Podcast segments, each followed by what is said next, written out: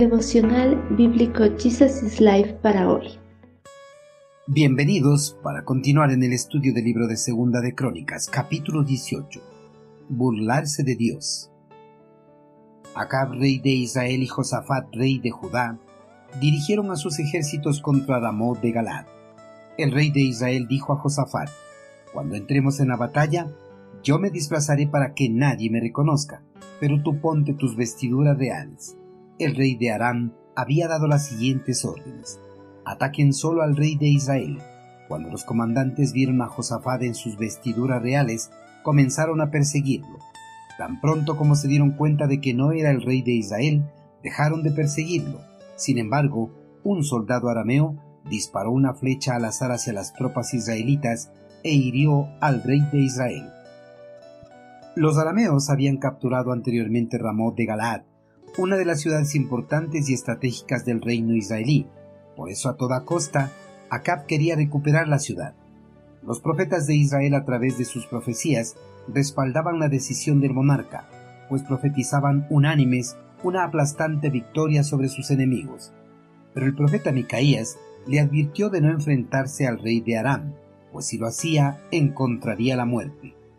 Acab prefirió hacer caso omiso de las advertencias de Micaías y siguió adelante con su plan de recuperar Ramot de Galaad.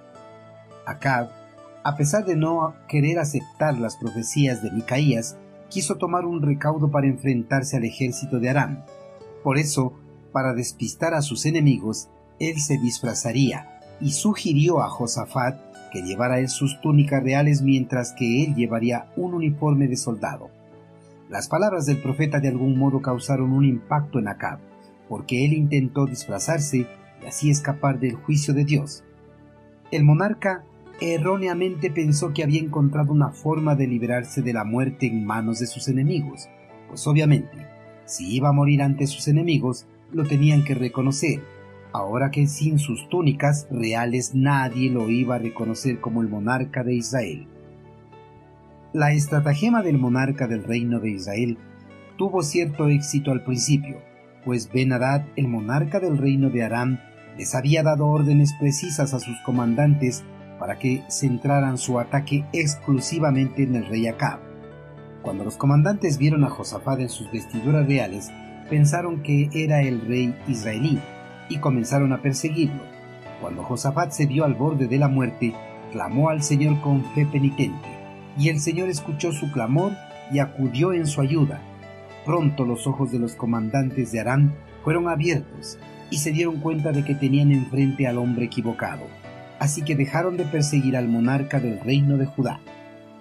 El eterno Creador le ganó en astucia a Acab y determinó para el que había deseado sobrevivir a la batalla, permaneciendo en el anonimato, una muerte al azar por medio de un arquero anónimo.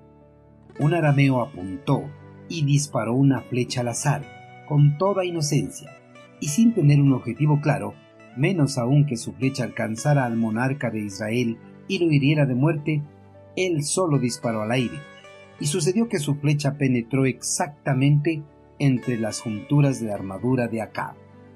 Queridos amigos, el monarca israelí pensó ser más astuto que el eterno Creador. Al disfrazarse durante la batalla, y así eludir la muerte que el profeta Micaías le había profetizado. Acab, a pesar de su artimaña, no pudo escapar a la sentencia de muerte del Señor.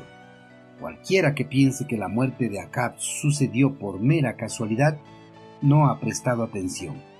Dios siempre tiene la última palabra, y no hay ningún intrigante vivo que pueda evadir su hora señalada.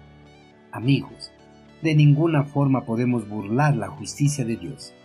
A pesar de que intentemos ocultar o disfrazar nuestros pecados, Dios siempre los sacará a la luz, derramará su justicia a su debido tiempo, tal como lo hizo con el monarca israelí. Si usted no quiere tener la misma suerte de Acab, este es el momento oportuno para que se arrepienta de sus pecados y acepte a Cristo Jesús en su corazón. Él es el único que le puede ayudar a eludir la condenación eterna.